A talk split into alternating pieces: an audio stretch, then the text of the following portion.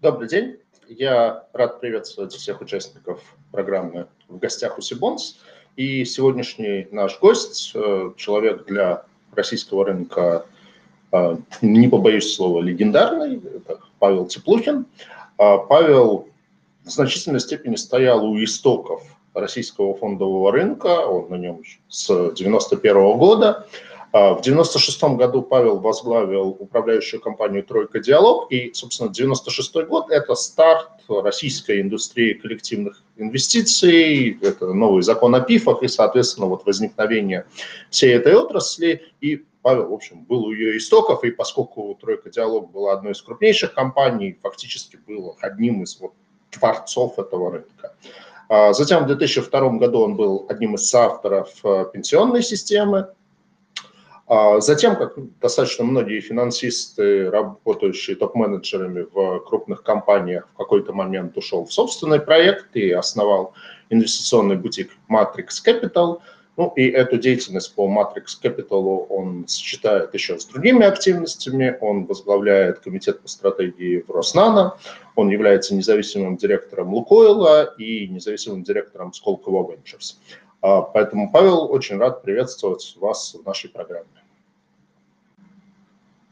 Да, добрый день, большое спасибо. Тоже для меня большая честь э, поучаствовать э, э, в столь авторитетном собрании. Спасибо. Павел, ну первый вопрос, наверное, как бы прямо вытекает из того привета, представления, которое я вам дал. То есть вот у вас много активностей, и ваш основной проект Matrix Capital, и независимое директорство в Роснано, в Лукойле, в Сколково Ventures – как бы как на все это время находите, и это является как бы синергией, то есть между этими деятельностями есть какая-то синергия, или это скорее следствие такой разносторонности вашего э, души и вашего разума?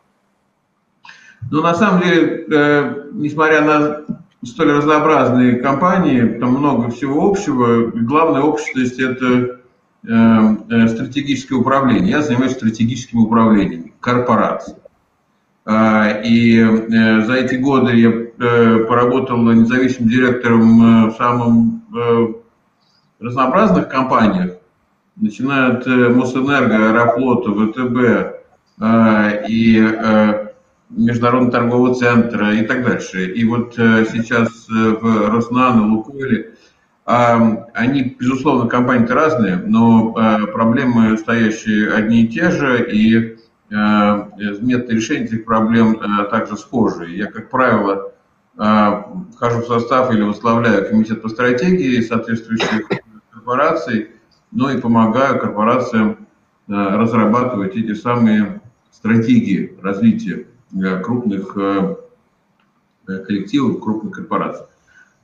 Этим я занимаюсь довольно давно, вот уже там скоро будет 20 лет как.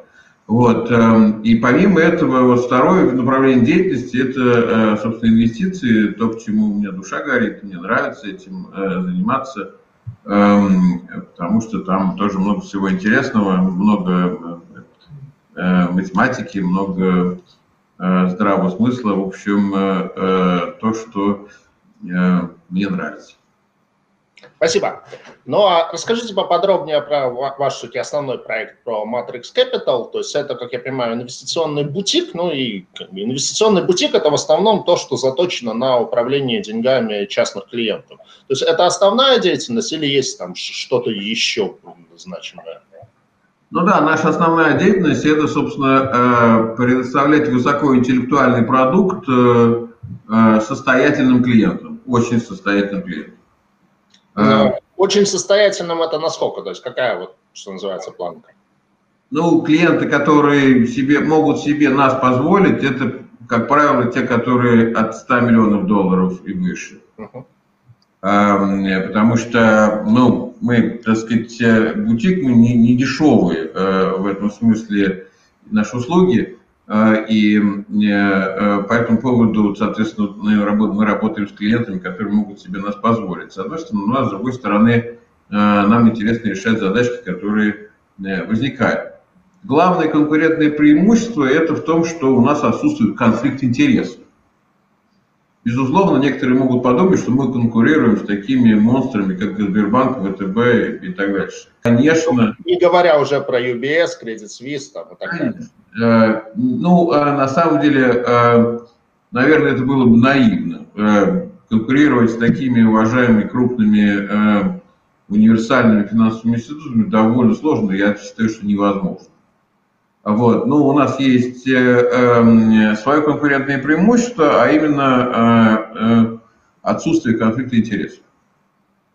Потому что, как правило, эти крупные финансовые институты одновременно являются или кредиторами, или акционерами клиента, или акционерами конкурента этого клиента.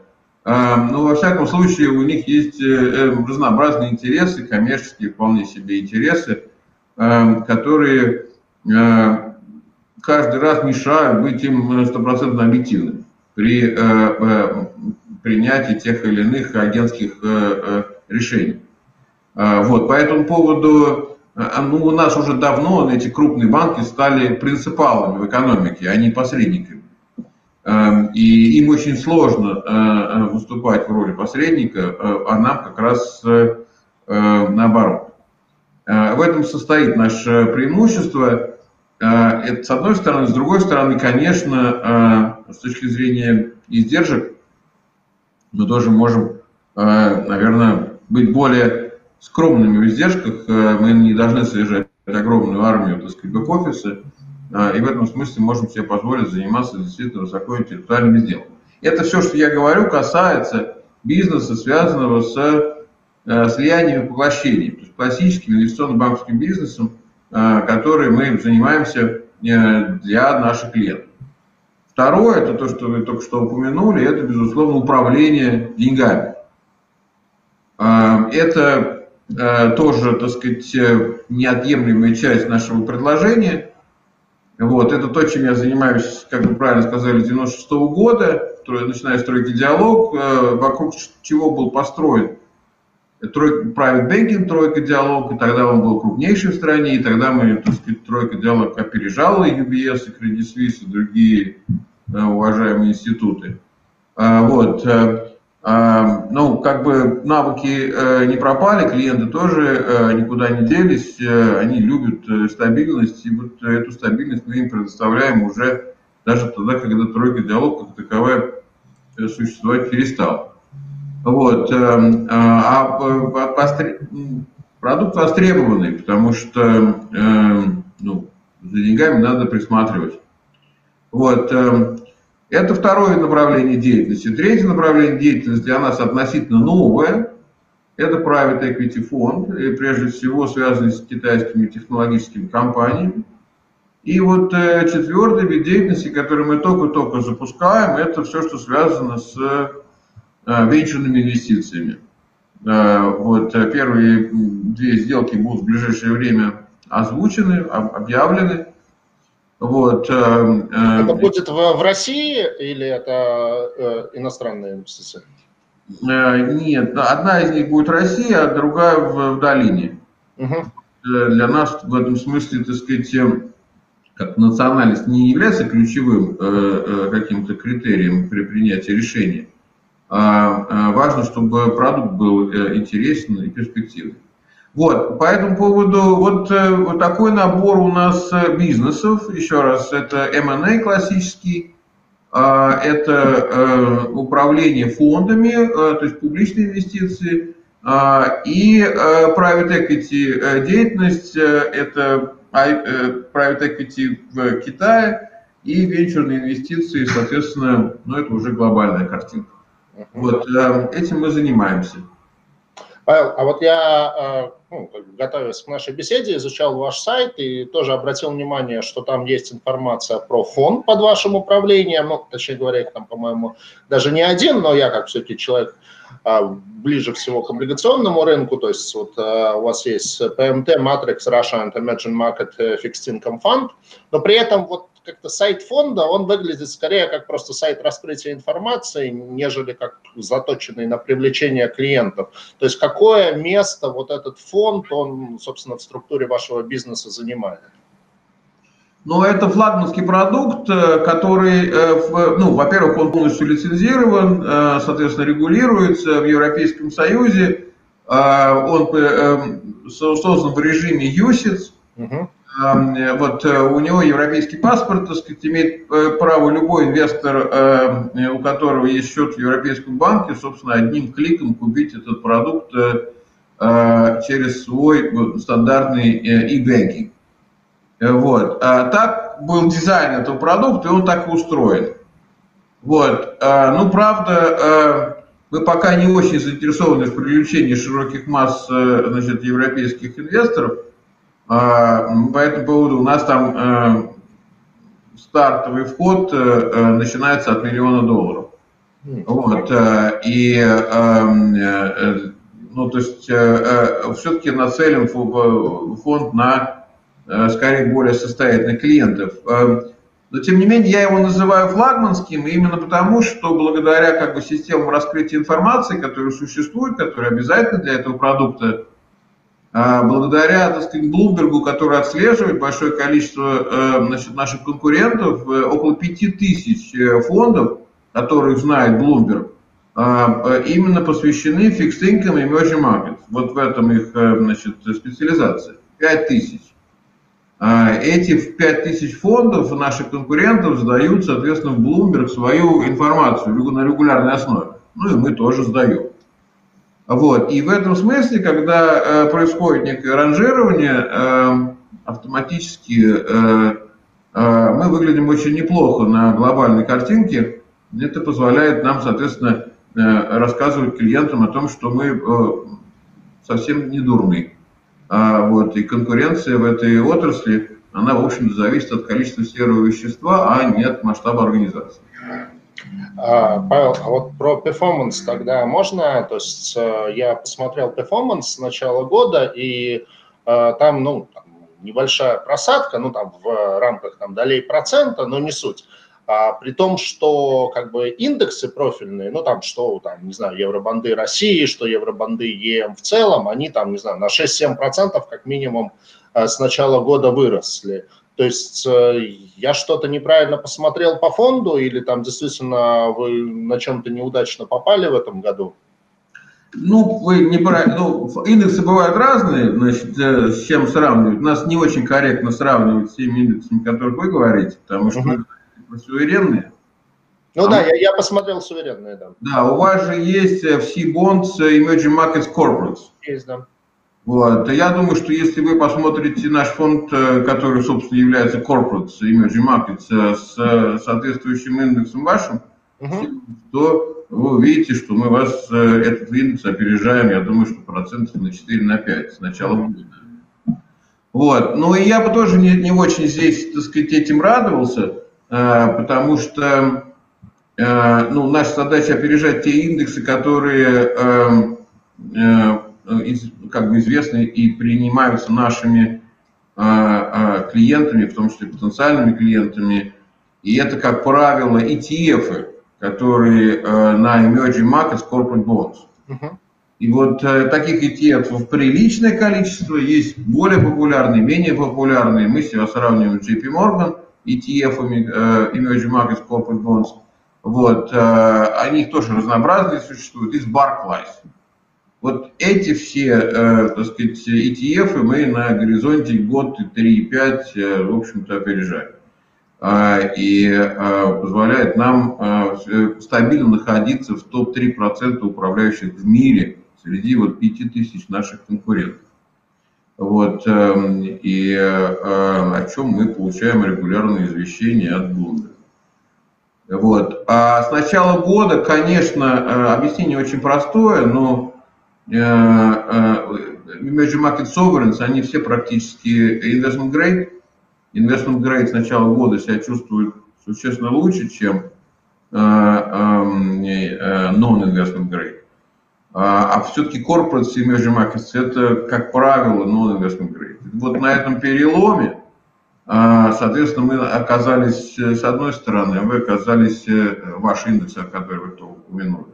С другой стороны, вот это вот точки перегиба. Ничего страшного, я думаю, что до конца года э, все встанет на свои места, и corporate emerging, corporate emerging market обгонит э, sovereigns, как это, в общем-то, должно быть. Ну, собственно, да, восстановительная динамика так и выглядит. А можно тогда поподробнее, а, кстати, воспользуюсь небольшой паузой, призываю людей задавать вопросы, то есть у нас есть сбоку, вы видите чат, там можно задавать вопросы, и я думаю, что а, самые интересные вопросы Павла попросим прокомментировать. А, продолжая как бы про вот то, что вы упомянули про инвестиции в высокотехнологичные компании Китая, как одно из направлений деятельности вашей компании, как это все как бы реализовано и как это оформлено. Ну, то есть, я не знаю, позвонит мне завтра Майкл Блумберг и скажет, Сергей, продай мне как бы Сибонс. Я ему продам Сибонс и получу за это, допустим, 100 миллионов долларов упомянутые. Вот, вспомню, подумаю, куда бы мне их инвестировать, ну и, соответственно, вспомню нашу беседу, позвоню вам и скажу, что вот хочу проинвестировать в китайский технологический сектор – как это вот физически делается? Это есть некий фонд этих инвестиций? Или как бы каждый инвестор выступает там индивидуально своим инвестором в тех или иных проектах? Ну и, в общем, собственно говоря, почему именно китайский? Ну да, а, ну китайская, э, понятно, почему китайские э, темы интересуют нас всех, потому что а, Китай э, показывает очень интересную динамику, там возможности роста существенно э, лучше, чем э, сказать, во многих других странах, которые, там, например, Соединенных Штатов. Э, вот. И это вторая причина, почему то есть там есть возможность большего роста. Вот. И третья причина, потому что ну, у нас появилось конкурентное преимущество по сравнению с другими private equity инвесторами, э, нам удалось, так сказать, решить проблему, которую сложно решить э, э, при инвестировании в Китай, а именно найти надежного местного партнера, вот, и получить определенный, во многих случаях, эксклюзивный доступ к при-IPO пайплайну. Потому что, в принципе, на рынке много э, сделок с китайскими активами, но, как правило, те, которые доступны широкому кругу рыночных инвесторов, они не очень интересны. А те, которые интересны, они, как правило, недоступны. Э, и, ну, это, наверное, на многих рынках присутствует. В Китае это особенно ярко выражено. И когда мы говорим про ситуацию при IPO, то это выражено просто физически. Существует довольно ограниченный клуб инвесторов, китайских и иностранных, международных, э, только они имеют доступ э, к вот э, последним раундам перед IPO значит, технологических компаний. А они все знаковые, они все взрослые, такие большие, крутые. Вот. Нам удалось получить доступ к этому кругу и, соответственно, к аллокациям, которые получают соответствующие инвесторы. Вот. А, и, и в этом эксклюзивность э, э, наших отношений и, и соответственно, нашего э, продукта. А когда вы придете в другие хорошие дома инвестиционные, как правило, вам будут предлагать эти же продукты, но на после IPO стадии или на стадии IPO. Но мы в этот момент уже выходить планируем. И в этот момент они предлагаются, соответственно, другим клиентам Э, уважаемых финансовых институтов. Спасибо. А, ну вот, может, а фонд, такой... Да, извините, а фонд, я не ответил технически. Фонд – это полноценный фонд, private equity фонд, э, регулируемый. Э, он создан в Кайманские, ну, Кайманских островах, он, как и многие другие, стандартный, классический, международный private equity фонд. Понятно. А, так, ну, вопрос, наверное, как бы потом посмотрим. Давайте, наверное, сначала как бы те вопросы, которые мной подготовлены. Вот а, продолжая, наверное, вопрос про Китай. Ну, может, такой, он скорее общефилософский вопрос на, по вашему видению мира. То есть мы видим, что вот та, не знаю, торговая война между США и Китаем, которая последние пару лет в таком вялотекущем, иногда не вялотекущем режиме идет, она постепенно трансформируется скорее в такую как бы технологическую войну, в которой, ну, как бы к этому не относиться, там, США ставит себе задачу вытеснить Китай и не дать Китаю а, занять позицию как бы мирового технологического лидера. А, соответственно, есть, в общем, наверное, две точки зрения относительно того, а, что может стать результатом этой истории. Там одна точка зрения в том, что, собственно, американцам это удастся, и они Китай как бы так ототрут от э, топовых позиций в э, технологических сферах. А вторая позиция в том, что мы придем к такому биполярному в плане технологий мира, э, миру, когда вот на ту или иную тему будет американская технология и будет китайская технология. И, соответственно, там дальше пользователи в мире, они смогут выбирать, вот они хотят быть за американскую технологию или они хотят быть за э, китайскую технологию. Вот э, как вы это видите? То есть что здесь, вот если говорить для китайских технологических компаний, чего в этой ситуации больше, угроз или возможностей? Ну, я бы так сказал. Вы знаете, конечно, вы правильно сказали, идет э, э, экономическая борьба, э, конкуренция не экономическими способами. С применением значит, средств тяжелой политической артиллерии и все возможные другие есть, методы борьбы. Это происходит на наших с вами глазах. И этим занимаются, с одной стороны, значит, американские корпорации, с другой стороны, не американские корпорации. Да, конечно, Мочилова идет довольно взрослая вот э, страдают от этого, конечно, рядовые потребители, как э, в Китае, так и в Соединенных Штатах Америки. Ну и нам даже достается время от времени, долетает. Вот, э, это есть новая реальность.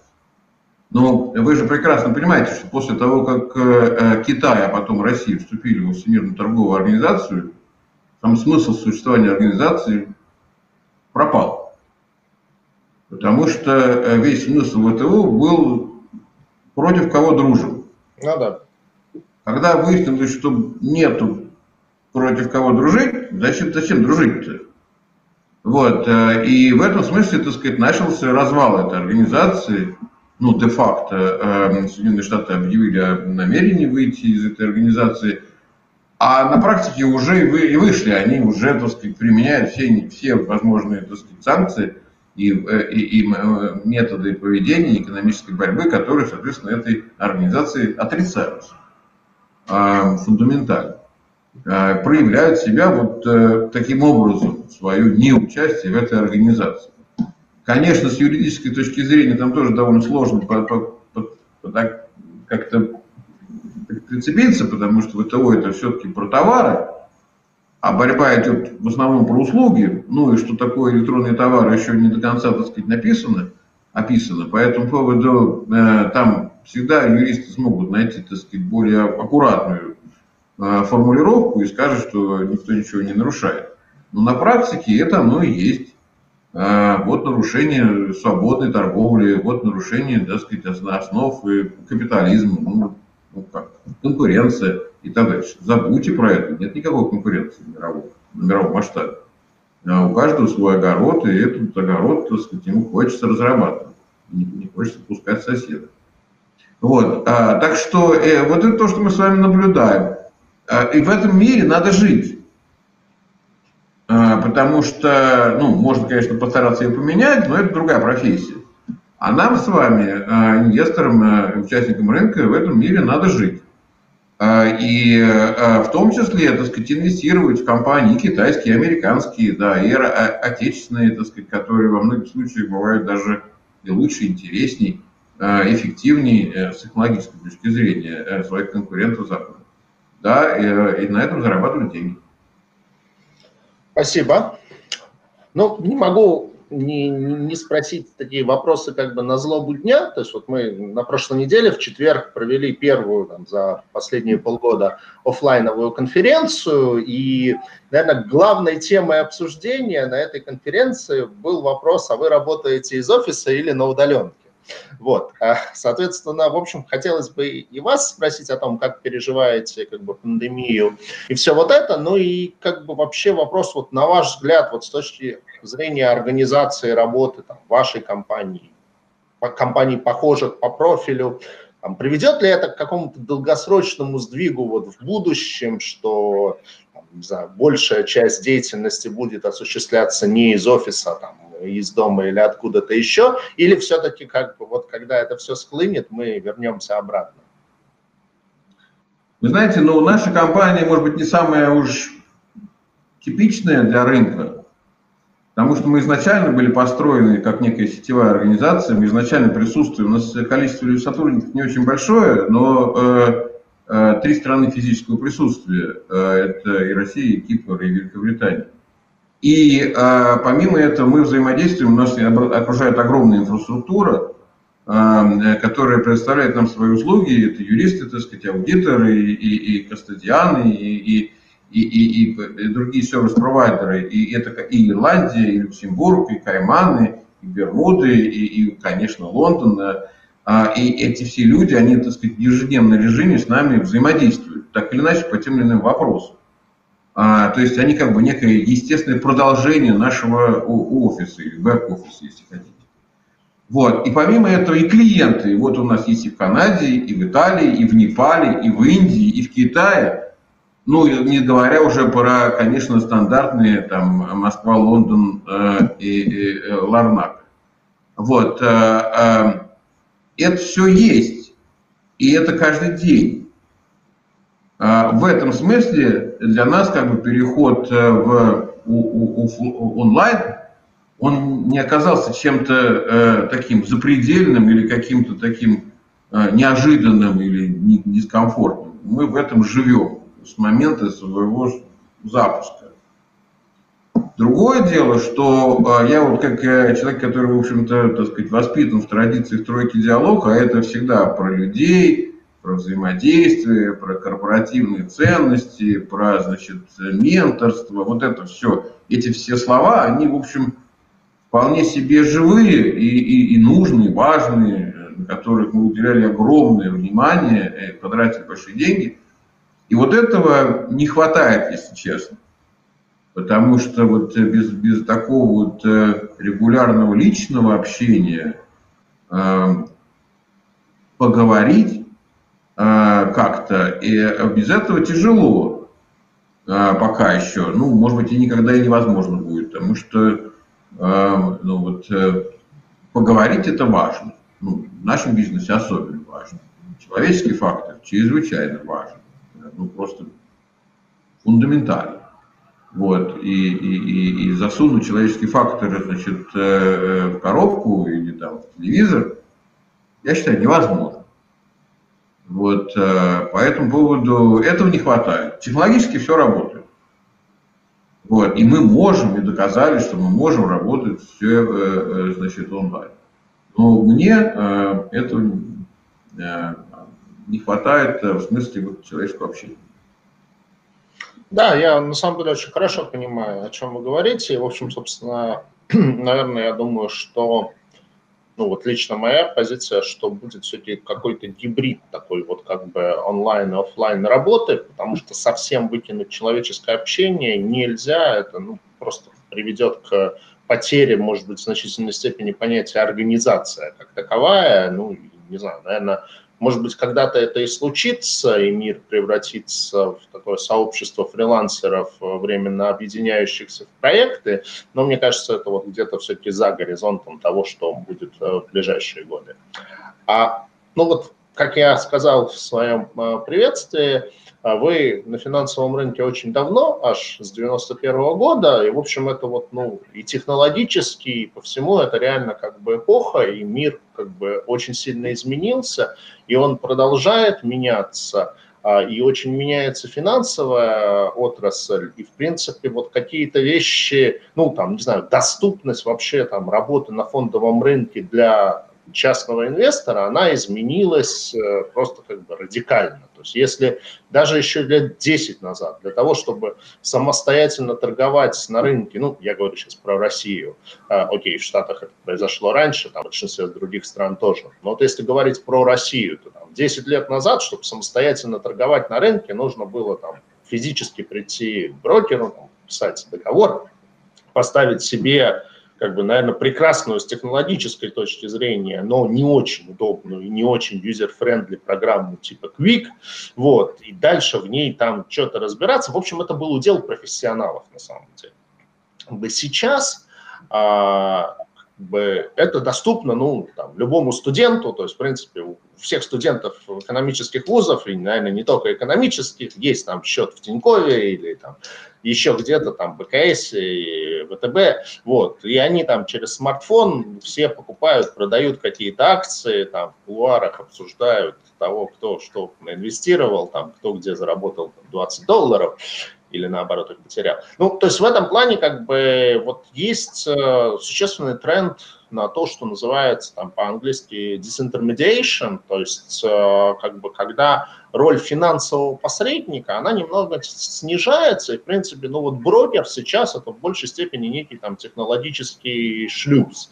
Вот, и, наверное, там в каких-то смелых э, визионерских мечтах можно даже обсуждать да, отсутствие брокера и какой-то такой прямой шлюз для инвестора на биржу. Вот, ну, это, наверное, пока за, за рамками, но тем не менее. Вот как вы видите вот все эти технологические изменения, как они влияют вообще на финансовую отрасль, там, на индустрию вот финанс, ну, вы все-таки тоже в некотором смысле финансовый посредник. То есть как вот все эти тренды влияют на индустрию финансового посредничества, как это трансформируется, ну и какие тренды будут важны в ближайшем будущем? Ну, э, вопрос хороший, главное, он э, абсолютно вот жизненный. Я считаю, что действительно все эти события происходят вокруг нас. Э, действительно, огромное количество людей имеет прямой доступ к торгам. Это факт. Раньше этого не было. Раньше даже для того, чтобы пай вот наших фондов или Муромс, Добрый Никитчик убить, это было не самое простое занятие. Вот. А сейчас можно купить акции даже иностранных компаний, в принципе, не вставая с дивана. Вот. Э, это, да, жизнь такая, и, и, и брокеров, и э, э, поменялась. И их заставили отделить от себя аналитику в борьбе за значит, чистоту бизнеса и так дальше. То бишь брокеры, в принципе, ну, я уж там, не знаю, превратились в какую-то технологическую приставку а, к эм, торговой площадке. А, вроде как. А, Но ну, мне кажется, что тут всегда остается место для, так сказать, творчества и для аналитики, для, э, эм, для, для вещества. Я могу пояснить, а что я имею в виду. Вот вы знаете, действительно очень многие рассказывают, что э, самая лучшая там, стратегия инвестирования – это индексный фонд. Потому что, ну, соответственно, 50% э, э, портфельных менеджеров э, проигрывают, вот, а те, кто выигрывают, все равно проигрывают, потому что у них издержки выше. Вот, эм, и, ну, в общем, так сказать, и чисто математически, наверное, на высокоэффективном рынке это почти справедливо. И, наверное, так сказать, когда мы берем там Соединенные Штаты Америки, рынок действительно эффективный, там это, скорее всего, правила работают. Я даже вот сейчас э, не боюсь сказать, что они, наверное, и в России работают. А, но в России а, они работают только в том случае, если мы в число портфельных менеджеров включим одного портфельного менеджера, который, сюрприз-сюрприз, э, владеет портфелем, который примерно на 60 или на 70% всего рынка составляет. Этим портфельным менеджером является государство. И вот это государство, этот портфельный менеджер по чисто своим причинам систематически другим портфельным менеджерам проигрывает. По этому поводу в России есть шанс активному портфельному менеджеру, не глупому, заработать лучше, больше, чем индекс. Вот. В среднем все портфельные менеджеры, включая, конечно, государство, они будут равны индексу, ну, чисто математически. Вот. А, а за счет вот э, существования этого монстра, который имеет другие принципы принятия решений, другие, другую целевую функцию, у них нет задачи у этого монстра э, максимизировать прибыль на своем портфеле. у отдельных портфельных менеджеров появляется возможность действительно обыграть рынок. И этим то, что вот мы систематически с 96 -го года, сейчас, 96 Сегодня, там, в этом году, в июне, исполнилось 14 лет, как вот я заметил управление портфелем цен бумаг вот эти 14 лет систематически обгоняем рынок. А, ну, наверное, так сказать, э, э, есть люди, которые ему, конечно, не проигрывают, такое тоже бывает. Вот, но э, обыграть его, российский рынок, я имею в виду, систематически, в принципе, вполне себе решаемая задача. Вот, а к чему это все говорю? О том, что роботом это не заменишь. Вот, робот хорош на высокоэффективных рынках, например, на валютных рынках или, например, на американских фондовых рынках, где а, информация распространяется практически одномоментно всем участникам рынка. И более того, все участники рынка, скорее всего, читали один и тот же учебник по, по рынку, а, и поэтому поводу знают, как на эту информацию реагировать. Они реагируют одинаково.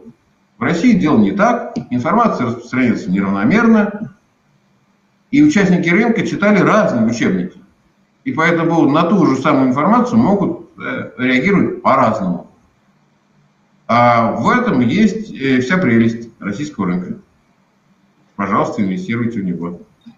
Спасибо большое. Спасибо, на самом деле, за очень интересную точку зрения, что высокая доля государства там, через разные там, госбанки, около госбанки, пенсионную систему и так далее, как портфельного инвестора, она как раз-таки приводит к неэффективности российского рынка и к возможности его систематически обыгрывать. Вот как-то я с этой точки зрения не задумывался, на самом деле. Спасибо большое за вот такую мысль. А давайте, раз уж да, заговорили про рынки, поговорим про рынки, ну там начнем с рынка акций ну, вот я не считаю себя там глубоким экспертом и аналитиком на рынке акций, но, тем не менее, я экономист по образованию, кандидат экономических наук. И вот я понимаю, что если бы год назад мне бы сказали, меня спросили, Сергей, ну вот как бы смотри, допустим, представь себе такую ситуацию. Мир охватывает некая глобальная пандемия, там, миллионы человек по всему миру заражаются, там сотни тысяч, а может и миллионы умирают, там, в значительной части света, там, ограничительные меры, международное авиасообщение закрывается, э, ВВП многих стран там падает там, на проценты или там, на десятки процентов. Как бы я сказал, ну, скорее всего, подобная ситуация невозможна, это ну, какой-то апокалипсис рисуете. Ну, допустим, допустим, вот это так будет. Как ты думаешь, как отреагирует рынок акций?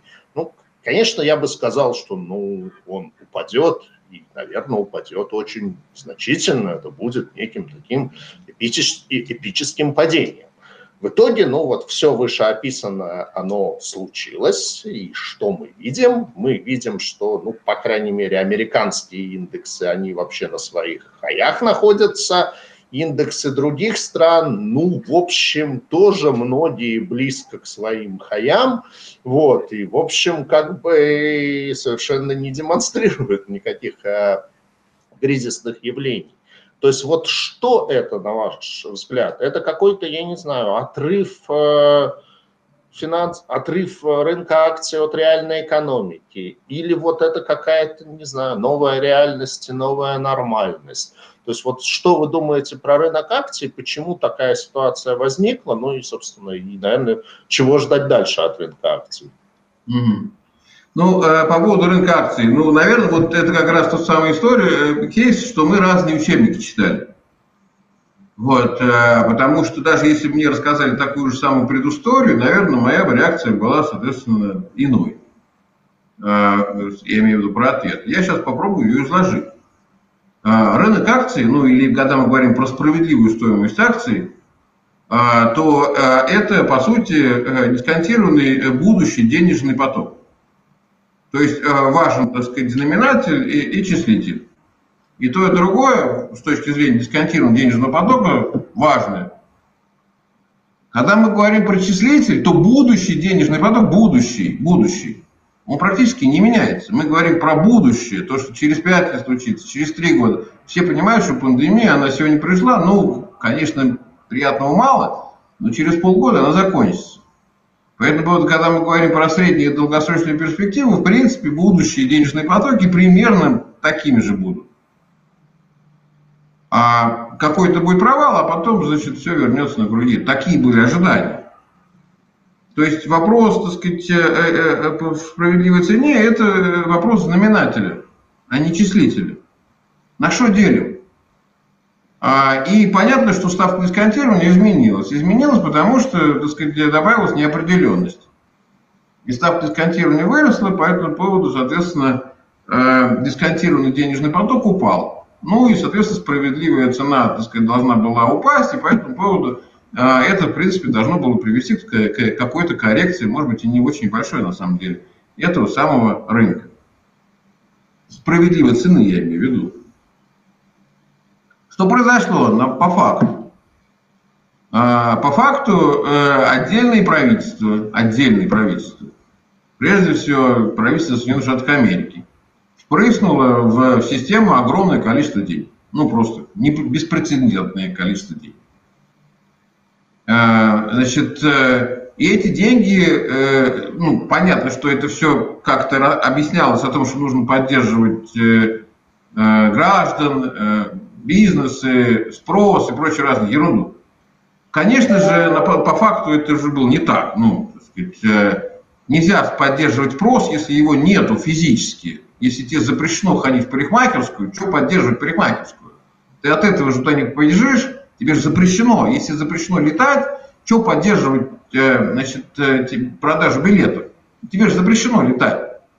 Ну и так дальше. То есть э, речь-то была не в том, чтобы поддержать спрос, потому что спрос физически, юридически ограничен другими какими-то вещами.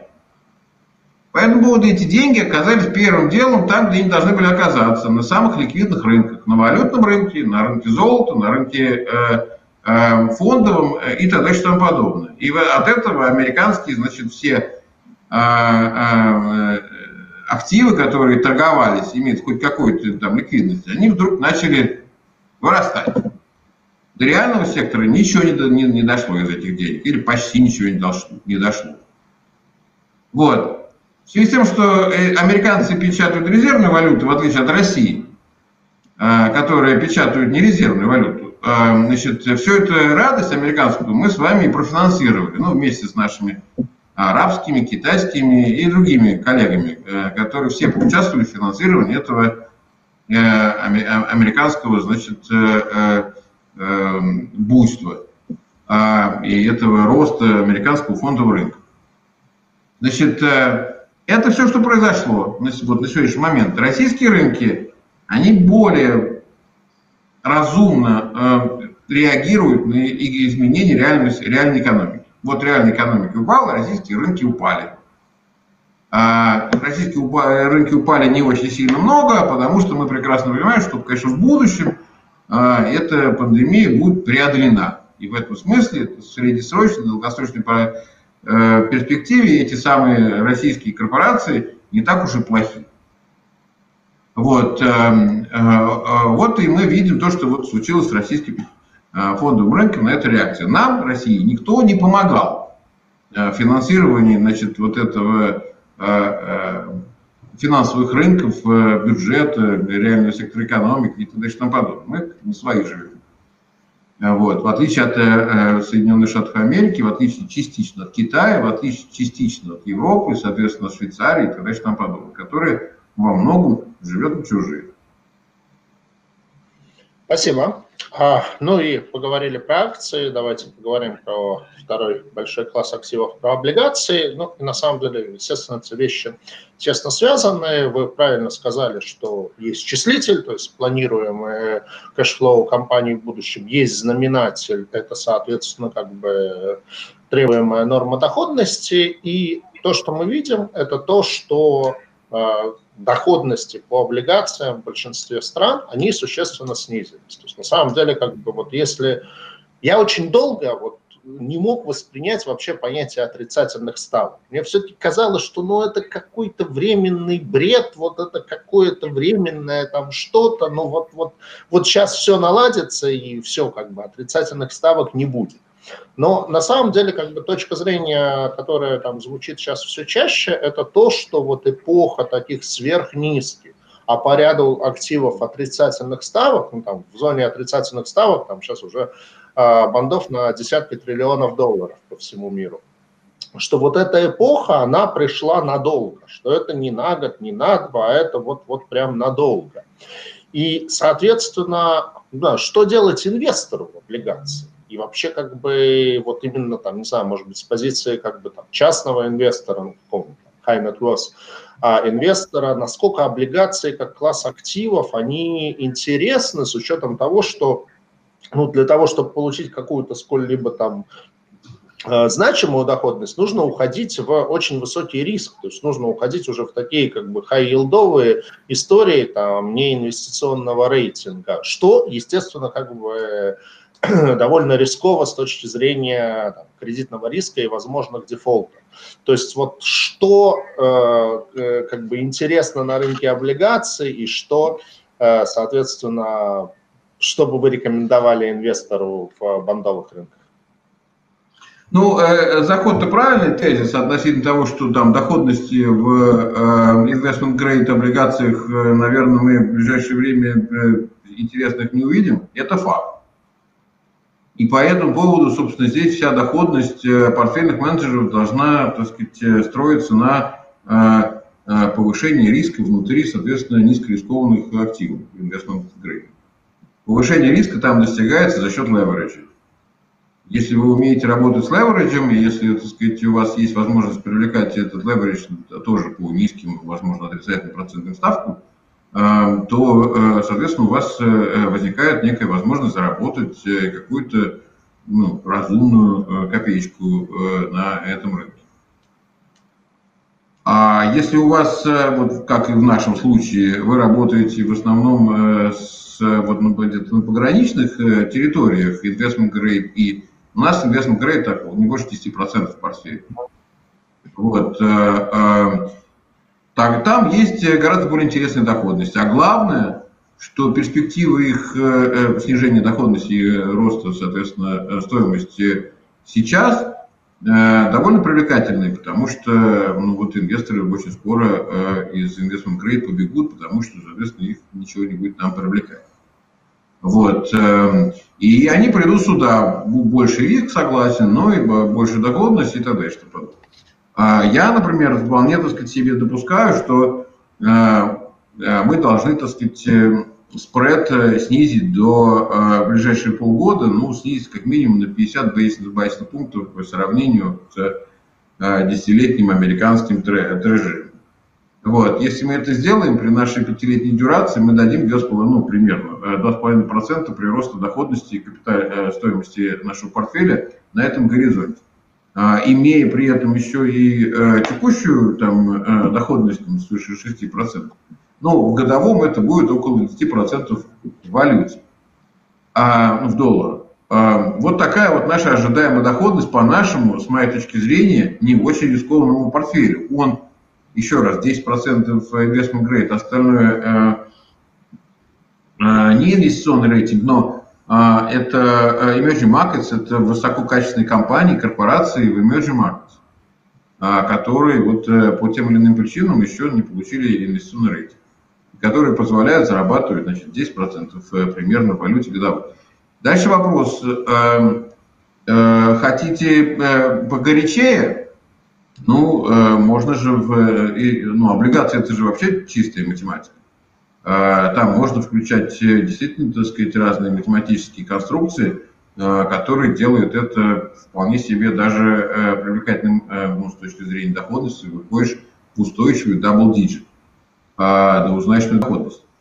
Вот, Сейчас такой потребности нету, потому что, так сказать, мы и так уже, ну, вот мы с момента основания 5 лет, так сказать, показываем, показываем, э, в общем-то, очень качественные результаты. Но, наверное, через год, через два, э, с учетом э, общемирового снижения процентных ставок, мы можем оказаться, что без какого-то дополнительной там фантазии э, мы э, тоже снизимся по доходности.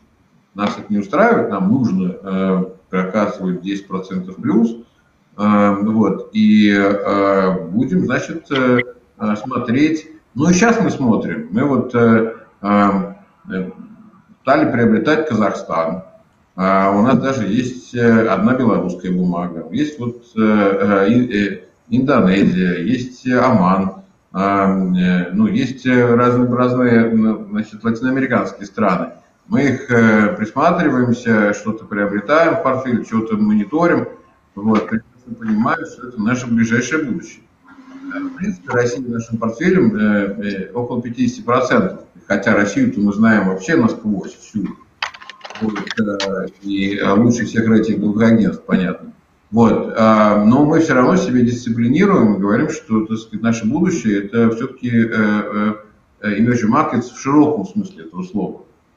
А, и здесь мы должны иметь интересные бумаги из Украины, из Белоруссии, значит, обязательно из Персидского залива и, конечно, Африка, нарождающаяся, ну, очевидным образом, а, Юго-Восточная Азия и так далее, что подобное. Спасибо. Ну и поговорили про акции, про облигации, какие-то остальные активы. Ну, я вижу там в ленте, ну, мы сейчас перейдем уже к вопросам а, из ленты, ну вот спрашивают там про золото и платину. Я знаю, например, что вы еще и увлекаетесь коллекционированием предметов искусства, и вот э, там, не знаю, может быть, взгляд на инвестирование в арт-объекты, не знаю, в вино, в какие-то альтернативные классы активов, то есть вот на что советовали бы посмотреть? Ну, э, я сразу про искусство скажу, потому что искусство, ну, когда оно качественное, оно, как правило, уникальное. Ну, в этом его есть, так сказать, особенность. Э, а когда есть уникальный товар, э, то он, собственно, товаром не является, это явление. Вот. И в этом смысле цена всегда будет неконкурентная. И в этом смысле ее невозможно предсказать. По этому поводу, если вы говорите про искусство, про настоящее, забудьте про слово инвестирование. Эти два вещи, две вещи, они на одной полке не живут. А, либо искусство, либо инвестирование. Инвестирование – это то, что вы хотя бы э, ну, думаете, что вы имеете возможность предсказать. Каким-то разумным способом проанализировать и предсказать поведение в будущем. А, потому что есть еще, конечно, просто, так сказать, э, э, покупка каких-то активов, но это просто называется лотереей когда вы даже не пытаетесь и не можете себе подумать, как это все будет развиваться. Это лотерея. Вот. А, поэтому поводу искусства это не про инвестиции. А, если есть некоторые художники или там авторы, э, э, э, которые стараются приблизиться, так сказать, к некой тиражности, и тогда уже можно натяжкой говорить про инвестирование, например, Пикассо, так сказать, он в этом, или Дали, он в эти, они в этом были зачинать, зачинателями это, этого похода в тираж. Вот, э, э, ну, не прижилось это там особенно, если честно. Вот, э, а э, настоящее искусство, оно уникальное, и по этому поводу э, цена на него несправедлива всегда. Вот, по этому про искусство сразу давайте уйдем. А дальше вопрос, э, э, вот то, что уже я вижу тоже на ленте, золото-платина, да. Ну, по этому поводу у меня есть такая точка зрения. Мне кажется, что золото-платина это, так сказать, некая, ну, э, нужно аккуратнее с дефиницией. Потому что, как правило, когда люди говорят про золото-платину, они имеют в виду фонды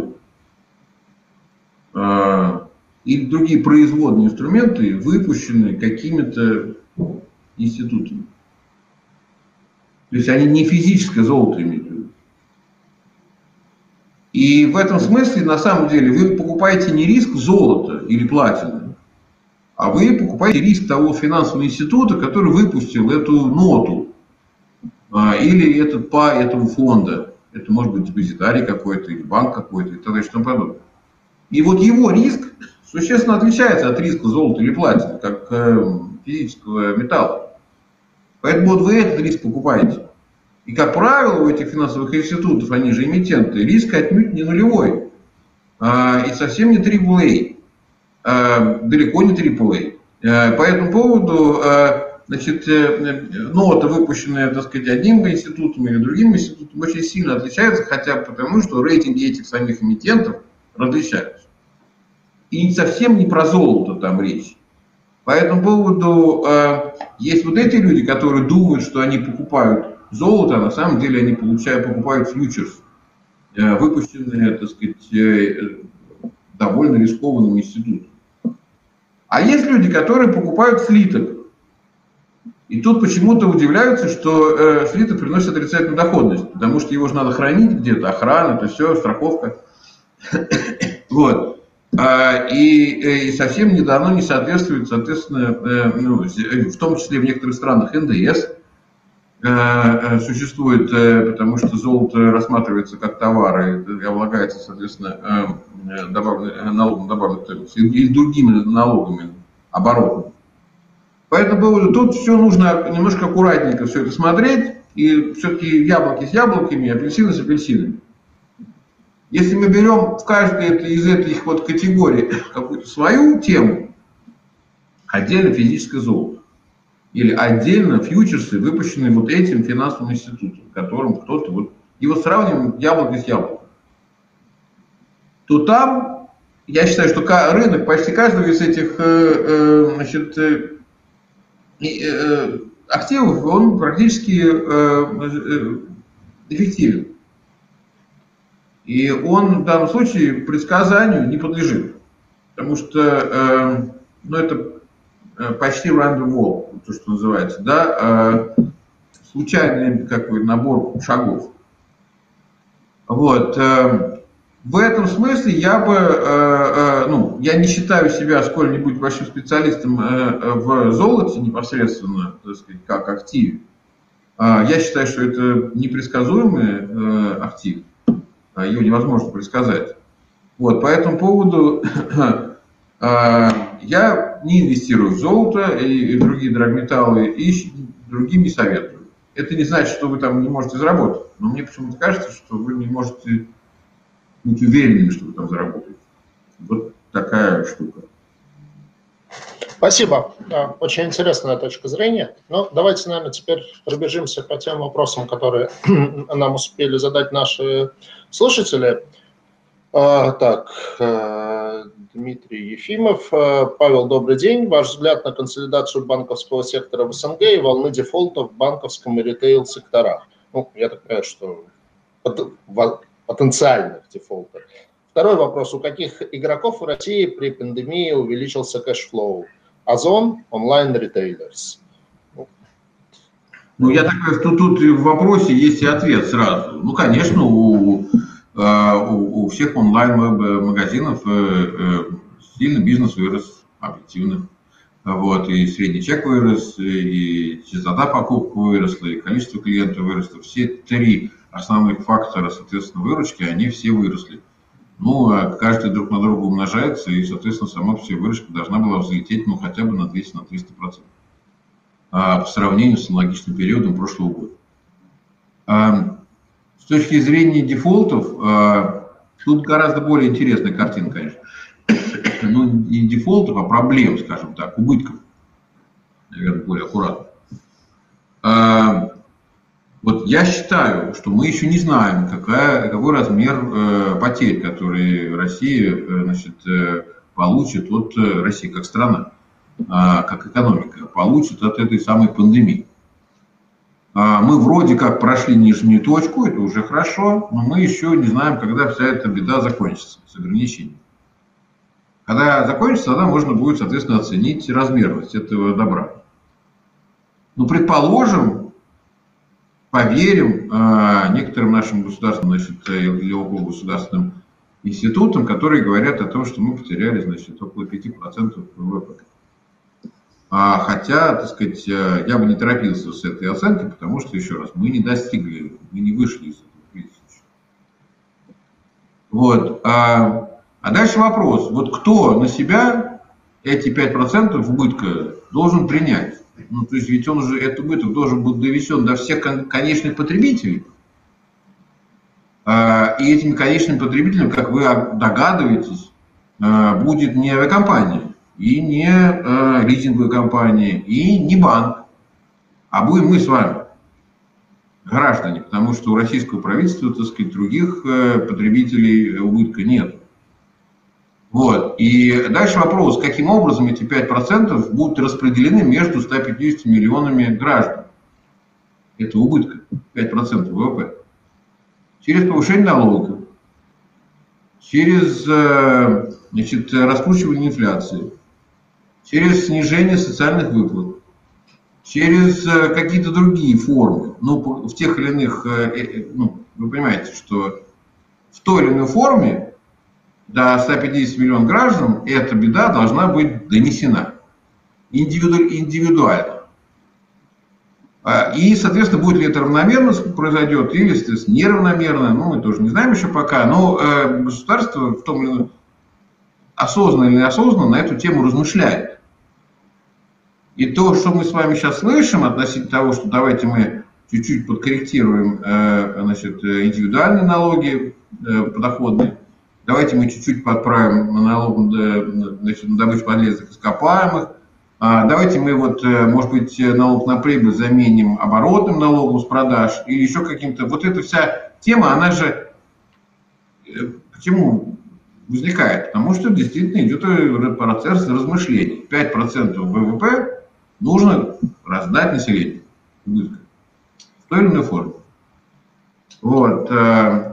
Э, и э, мы с вами все это дело почувствуем. Еще пока не почувствовали. Пока этот убыток действительно финансируется за счет средств э, Фонда национального благосостояния и других резервов. Но когда э, если размышления завершатся, то это будет донесено за каждую потребителя. Спасибо. Так, вопрос.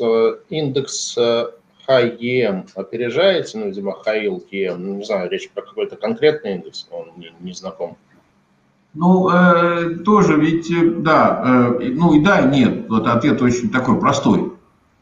Если мы берем э, C-bonds и э, corporates, emerging markets, то да, мы вот с начала года примерно на 4% опережаем. Если мы э, берем э, Barclays Corporate Emerging Markets, то мы чуть-чуть уступаем с начала года. Но опережаем на горизонте более длинном, год, два, три, пять. Вот. Э, в принципе, с начала года мы в нулях, вот сейчас, на, ну, на последнюю отчетную дату, на, на, на 31 июля.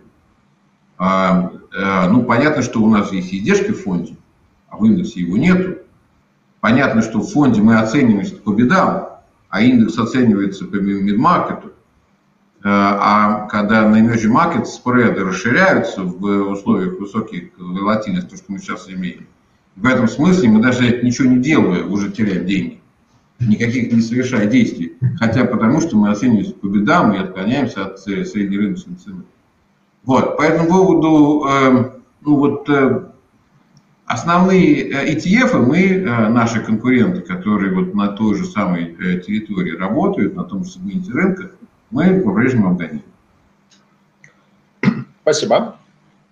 А, хороший вопрос. Есть ли планы написать вторую часть книги «Матрица Теплухина» с учетом современных реалий организации работы в компаниях и инфраструктуры финансовых рынков? Ну, спасибо за вопрос. Э, мне приятно, что есть люди в этой аудитории, которые значит, читали. Книжка э, была издана довольно давно. А, соответственно, ну, она была после по кризиса 98 года. Уже, слава богу, сколько времени прошло. Вот, эм, и там действительно э, описывалась, э, соответственно, матричная система организации бизнеса, как самая эффективная, которая была реализована на практике в тройке диалог. И в этом смысле мы могли конкурировать с, э, с такими значит, финансовыми монстрами, как там, Сбербанк и так дальше в России, и с такими крупными институтами, как UBS и Credit а действительно за счет э, более эффективной организации э, корпорации нашей, э, тройки. Вот. Это был интересный опыт управленческий, он был реализован на практике, что редко бывает, и он доказал свою эффективность. Именно по этому поводу, собственно, меня и пригласили после этого в Deutsche Bank, чтобы я попробовал построить матрицу уже трехмерную в корпорации под названием Deutsche Bank. А, ну, по разным причинам этого не получилось, э, э, но идея была вот э, именно такая. Вот. На новом витке много всего тоже накопилось за последние годы, в том числе по стратегическому управлению, в том числе по развитию, по созданию стратегии для крупных корпораций. У меня вот довольно много кейсов, я уже говорил об этом, а, очень интересных опытов, вот, как может один слоган, например, полностью изменить за там, 10 лет корпорацию. Когда вот мы придумали слоган, что Аэрофлот летает только на новых самолетах, это поменяло все. Аэропорты, форму стюардесс, э, э, собственно, стоимость билетов. Это поменяло полностью одна фраза. Одна фраза. Но для того, чтобы ее придумать, на это потребовался год. А это целенаправленная работа большой команды специалистов. Вот, э, ну вот, я могу еще несколько таких примеров привести, но вот, наверное, на эту тему может быть и книжка. Спасибо. Так, ну, парочка вопросов именно уже про рынок акций, ну, хотя не только. А, добрый день. Ваши ожидания касательно дальнейшего восстановления американского рынка? Ну, там уже, наверное, термин восстановления не совсем корректен, потому что тот же NASDAQ, он уже это, перевосстановился и на хаях находится. Сейчас фактически рост идет только в технологическом секторе. Какие сектора, на ваш взгляд, выглядят наиболее привлекательно? Ну, про американский рынок в целом я рассказал историю, да, э, как я оцениваю. Я считаю, что сейчас американский рынок действительно, э, финансовые, э, финансовые рынки американские оторвались от реального рынка. И я также считаю, что, так сказать, вот этот разрыв, он будет через какое-то время ликвидирован. Это может случиться за счет какого-то резкого роста американской экономики реальной, и резкого падения американского фондового рынка. А, ну или, так сказать, э, э, соответственно, какой-то третий вариант, который некий, некий промежуточный. Но эти две э, значит, кривые должны каким-то образом вновь коррелировать друг с другом начать. На сегодняшний момент реальная экономика американская не очень хороша, а фондовые рынки бьют новый рекорд. И объясняется исключительно, так сказать, накачкой, э, э, ликвидностью э, значит, американской экономики. В основном, как я понимаю, это связано с избирательным циклом. И то, что действительно большое количество американцев являются инвесторами на фондовом рынке и, так сказать, являются именно выборщиками, вот, избирателями. Значит, э, а, по поводу э, э, того, там, как это разбивка между технологической или не технологической, мне кажется, что там все акции более-менее, так сказать, неплохо себя чувствуют на сегодняшний момент. Но особенно хорошо себя чувствуют акции технологических корпораций. А, а, действительно, так сказать, они, технологические корпорации, в период пандемии продемонстрировали, что у них довольно высокая степень устойчивости. Э, гораздо большей степени устойчивости, чем э, у компаний, которые базируют свою экономику на значит, каких-то э, то, что называется кирпиче и, и чем-то вот таким осязаемым. Вот. И в этом смысле, так сказать, опережающие темпы роста технологической компании по сравнению с традиционной экономикой вполне себе объяснимо. Спасибо. А, следующий вопрос, вот он очень интересный, очень хороший, потому что он часто всплывает. Э, а, баланс ФРС достиг максимальных исторических значений. А, как вы думаете, будет ли раскручиваться инфляционная спираль в США? Потому что, ну, действительно, как бы из любой классики экономических учебников э, э, раздувание денежной массы, оно влечет инфляцию. И мы видим, что в этот раз это не работает. Есть денежная масса раздувается, инфляции не происходит. Инфляция остается крайне низкой. С другой стороны, есть точка зрения, что это все вот как-то до поры до времени, и в какой-то момент все-таки инфляция пойдет, и если она пойдет, то она может вот быть прямо очень значительной, то есть мы можем там вспомнить чуть ли не двузначные уровни инфляции в долларе. Вот э, какой ваш взгляд, насколько этот сценарий возможен? Ну, э, смотрите, какая штука. Дело в том, что, да, конечно, там никто экономику не отменял. Э, и все эти законы будут работать, конечно. На сегодняшний момент э, спрос, который, в частности, определяет инфляцию, ну и уровень цен, он придавлен немножко другими факторами, не связанными с отсутствием денег, денег для, соответственно, чтобы спрос превратился в потребление.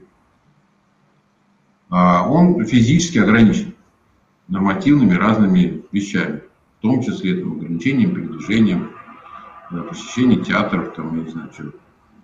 Так, а вот этим ограничением. Дальше, так сказать, когда ограничения будут сняты, то, так сказать, будет, э, э, часть спроса будет значит, материализована. Дальше вступают в силу некоторые другие факторы. Надо размышлять, насколько этот эффект будет устойчивым, а не просто единовременным неким отложенный спрос будет удовлетворен и все. Ну и дальше все пойдет дальше.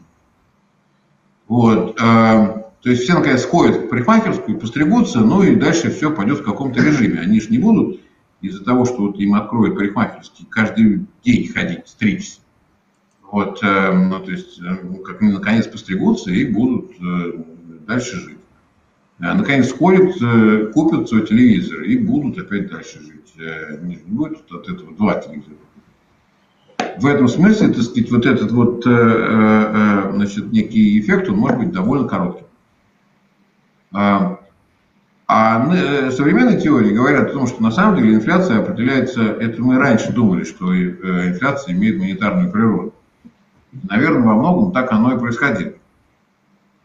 А, а сейчас э, инфляция, так сказать, ну, во всяком случае, уже, уже 15 лет как после вручения Нобелевской премии за то, что было сказано, что инфляция определяется ожиданиями, инфляционными ожиданиями, доказано на американский как раз э, э, пример.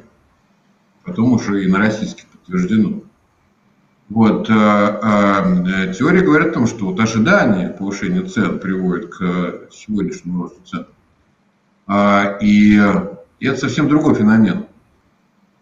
А, и а будет ли он сегодня работать или не будет, или как он будет сегодня работать с пандемией, вообще непонятно. Это как раз аспект не изучен. А э, накачка денежная, она, конечно, э, тоже феномен, но э, тоже фактор, но гораздо более слабый и несущественный. Вот. Сказав это, я также могу сказать, что вот э, по каким-то косвенным вещам мы инфляцию с вами наблюдаем. Ну, евро в доллары стало стоить дороже. Золото в доллары стало стоить дороже. И какие другие там активы стали стоить дороже в долларах. Ну вот в этом смысле, так сказать, мы с вами наблюдаем некое повышение цен э, долларовых на те или иные товары повседневного спроса. Спасибо. Так, следующий вопрос, Павел. Вы управляете крупными капиталами, даже без пандемии акции роста давно обгоняют акции value. Как вы учитываете это в своих стратегиях и считаете ли это временным явлением? Ну, замечание абсолютно справедливое. Мы действительно наблюдаем, но я об этом частично уже сказал, что действительно акции роста обгоняет акции выигрыша. Это правда. Но тут есть ведь еще дополнительный фактор, что мы с вами до пандемии э, э, вступили, соответственно, в э, фазу снижения, циклического снижения целого ряда отраслей, которые традиционно относятся к категории value мы с вами и, значит, и металлургические, и, и, и добывающие, и многие другие, мы вступили в фазу понижения, которая там должно, так сказать, нормальное какое-то. Эти циклы, они никто никто не отменял, они живые, работают, экономики они стали короче, правда, а, чем это было там, 50 лет назад, но они все присутствуют. В этом смысле мы находимся в фазе циклического снижения значит, Э, производства и в том числе э, акции этих компаний, которые с этим делом связаны, в отличие, соответственно, с контрцикличными акциями, которые, как правило, связаны с акциями роста. Вот, то есть мы этот, э, этот эффект, он наложился на пандемию. Пандемия в какой-то степени усилила а, этот эффект. Но вот мы сейчас из пандемии выйдем, мы окажемся по-прежнему в стадии сжатия спроса на цикличный товар. от этого цена, от того, что мы выйдем из пандемии, цена на уголь не станет расти. Вот к чему я веду. А цена на акции роста, которые, как правило, связаны с технологичными компаниями, может продолжить. Вот, поэтому мы, безусловно, это учитываем в своих стратегиях, да, мы, так сказать, формируем портфель и э, наша философия заключается в том, что иметь широкую диверсификацию, и это в том числе один из факторов диверсификации нашего Спасибо.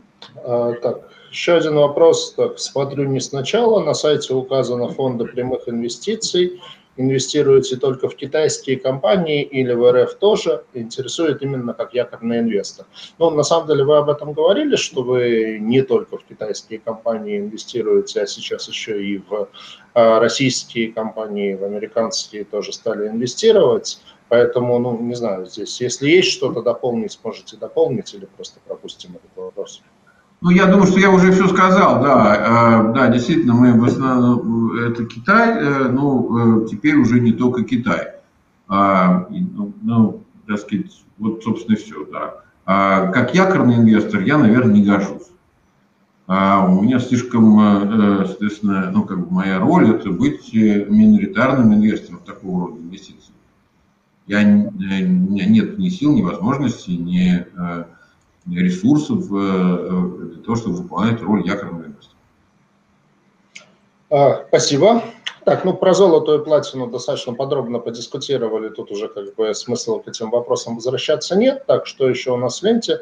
Так, вся русская элита хранит все свои состояния только в валюте, с рублями не связывается, при этом обычное население имеет аж 25 триллионов рублей – чем больше состояние, тем больше компетенций. Можно ли говорить, что население, мягко говоря, ошибается, размещая в рублевые депозиты? Ну, наверное, как-то, не знаю, формулировка вопроса слишком тяжела, но, как бы, наверное, суть этого вопроса, в общем, она действительно а, проста. В чем лучше хранить деньги, в рублях или в долларах?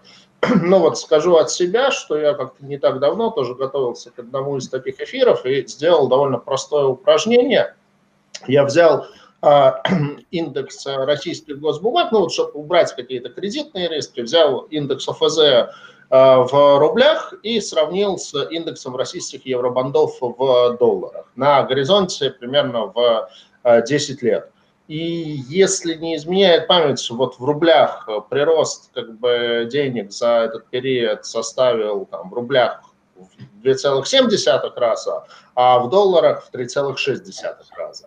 То есть на самом деле как бы точка зрения о том, что лучше хранить в долларах, она в принципе определенное э, обоснование под собой на долгосрочном периоде имеет. Ну, теперь, теперь предоставлю Павлу на этот вопрос ответить. Ну, вы практически ответили на него, да. А, ну, действительно, так сказать, вопрос о том, в какой валюте хранить или вести учет, э, ну, две разные темы, конечно. Вот, но, тем не менее. Э, отчасти зависит от того, о каких суммах мы говорим. Если речь идет о суммах, которые примерно соответствуют там, 12-месячному потреблению семьи, то, наверное, нужно э, хранить эти средства в тех, э, той валюте, в которой вы прежде всего тратите деньги. Ну, тратите в рублях, вы храните Если мы говорим об капиталах, которые существенным образом превышают, э, так сказать, потребности, годовые потребности семьи, то тут возникает вопрос, соответственно, валютной диверсификации, э, и в том числе диверсификации по разным классам активов и т.д. что подобное. А, и тут возникает набор о том, сколько же в, этом портфеле должно быть рубля, сколько должно быть долларов, сколько должно быть евро каких-то других, и сколько должно быть тех или иных классов активов.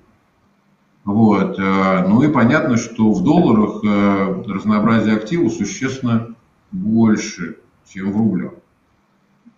А, вот, э, и можно, так сказать, выбирать из разных классов активов э, э, тот риск профиль, который больше подходит для этого конкретного инвестора. Всех разных.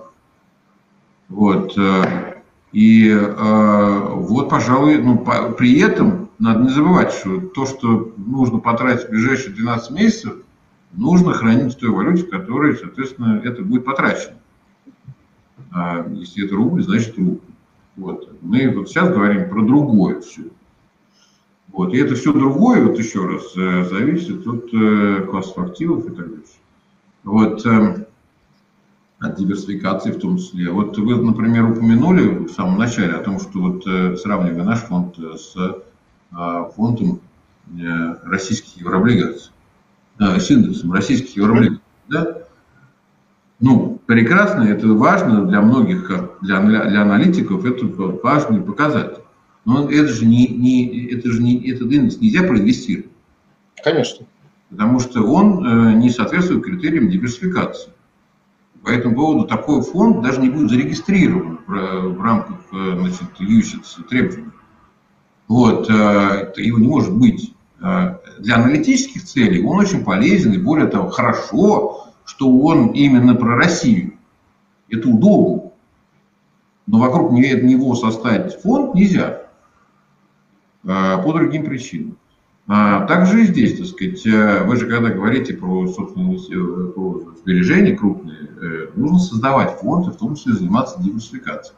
И рубль в данном случае, он один из, ну, одна из валют, не самая мощная, не самая значимая, довольно волатильная. Ну да, со всеми вытекающими последствиями. Спасибо. Ну и, видимо, заключительный вопрос от моей коллеги Анастасии Сапачевой. Наверное, мы тем самым уже начинаем подготовку к э, награждению Сибонс Awards за лучшую аналитику по рынку облигаций. Э, скажите, чьей аналитикой вы пользуетесь при покупке облигаций? Вопрос очень хороший, на самом деле. Э, я не хочу в данном случае никого обидеть, просто у нас немножко по-другому устроен в нашей компании – а у нас есть э, портфельные менеджеры, которые, так сказать, действительно вот э, ежедневно читают. После этого есть инвестиционный комитет, который все это обсуждает. Вот то, что они нарыли э, аналитики из разных источников. И после этого мы, соответственно, значит, в результате этой дискуссии, в которой я тоже принимаю участие, значит, рождаются какие-то инвестиционные решения. Вот. Э, и э, в этом смысле я как бы являюсь неким вторичным потребителем, да, э, так сказать, аналитика, о которой вы говорите, она уже просеяна, пропущена через себя, значит, очень талантливыми ребятами. Вот. По этому поводу я сейчас не хочу никого, не дай бог, значит, вот, обидеть. Я считаю, что в Фиксинкому очень много хороших и талантливых а, аналитиков – мы в основном ориентируемся на макротренды, ну, я имею в виду, когда мы говорим про облигации, прежде всего. Для нас очень важны макротренды. По этому поводу, соответственно, вот э, макроаналитика по emerging markets, еще раз, для нас является фундаментальной. Вот. В России, в принципе, э, таких немного специалистов, которые на эту тему пишут. Вот. По этому поводу мы очень много потребляем э, э, зарубежной аналитики. Вот. Но когда мы смотрим на Россию, тогда, соответственно, для нас появляется большое количество отечественных, очень качественных ребят. Большое спасибо. Ну что ж, судя по всему, мы исчерпали все имеющиеся вопросы, да и, в общем-то, мы почти исчерпали отведенный нам нами же а, полуторачасовой э, регламент, поэтому огромное спасибо Павлу за как бы такой ну, очень четкие, качественные ответы, порой такие вот, ну, вроде как очень простые, но при этом вот я понимаю, что там лично меня вот эта беседа какими-то новыми интересными мыслями, безусловно, обогатила. А, Павел, удачи вам в вашей работе многогранной, удачи вам, вашим клиентам в инвестиционных стратегиях. Дай бог нашему фондовому рынку и российскому, и глобальному развития. Ну и до новых встреч. Спасибо большое. Спасибо, всего хорошего. Всем успехов, удачных инвестиций. Спасибо. До свидания.